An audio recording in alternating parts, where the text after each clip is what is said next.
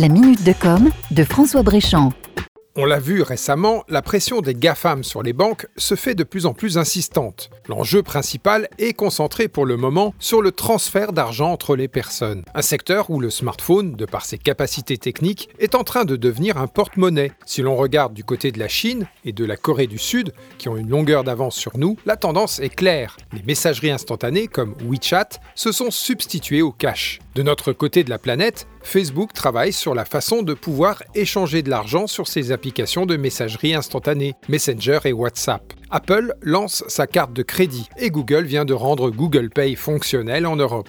De quoi forcément mettre la pression sur le système bancaire pour l'obliger à se mettre à la page. Ce sera bien le cas dans le courant de l'année 2019 grâce à l'application Paylib. La majorité des banques françaises vont la mettre en place pour leurs clients. Paylib est un système de paiement sans contact qui va vous permettre d'envoyer de l'argent par le biais de votre smartphone à une autre personne sans avoir à entrer son RIB, puisque vous n'aurez qu'à rentrer son numéro de portable. Autre avantage de Paylib, le transfert se fera instantanément, contrairement au virement bancaire classique qui peut prendre 24 heures. Au niveau du coût de la transaction, par contre, chaque banque décidera de sa tarification. Son prix de revient est annoncé à 2 centimes. Mais la FUB, l'association des usagers des banques, craint que les banques facturent chaque transfert entre 1 et 4 euros. Je vous laisse calculer le taux de marge. Une chose est sûre, la concurrence avec les GAFAM, en quête de relais de croissance, risque de peser sur les banques pour faire baisser leurs prix. À suivre.